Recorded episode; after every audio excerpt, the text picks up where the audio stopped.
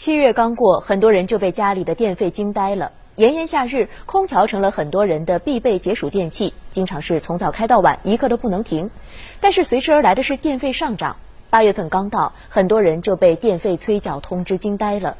有的家庭电费较六月翻了近七倍，有的家庭月电费超过了九百元。夏天电费这么高，都是空调的原因吗？有哪些节电的方式能够实现电费立减呢？一起来了解一下。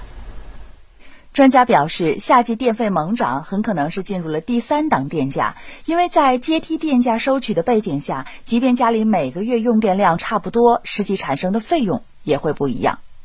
专家也介绍了一些夏日省电小妙招：夏季将空调温度设定在二十六摄氏度到二十八摄氏度之间，不仅可以节省电费，还更有益于我们的身体健康。当气温高于三十摄氏度时，建议将热水器水温设定在三十五摄氏度到四十摄氏度之间，这样比起冬季可以减少超过一半的烧水时间。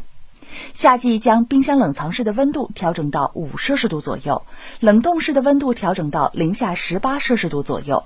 如果是调档位的冰箱，夏季调节至一到二档比较合适。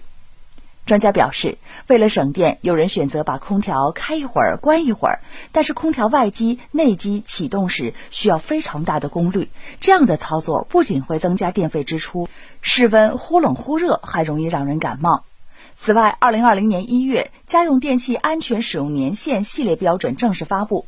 家用电冰箱和空调的安全使用年限为十年；家用洗衣机、干衣机、吸油烟机、家用燃气灶和热水器的安全使用年限为八年。老化的电器如果不及时保养或者是更换，不但电费上涨，而且可能会发生漏电爆炸的事件。东方卫视综合报道。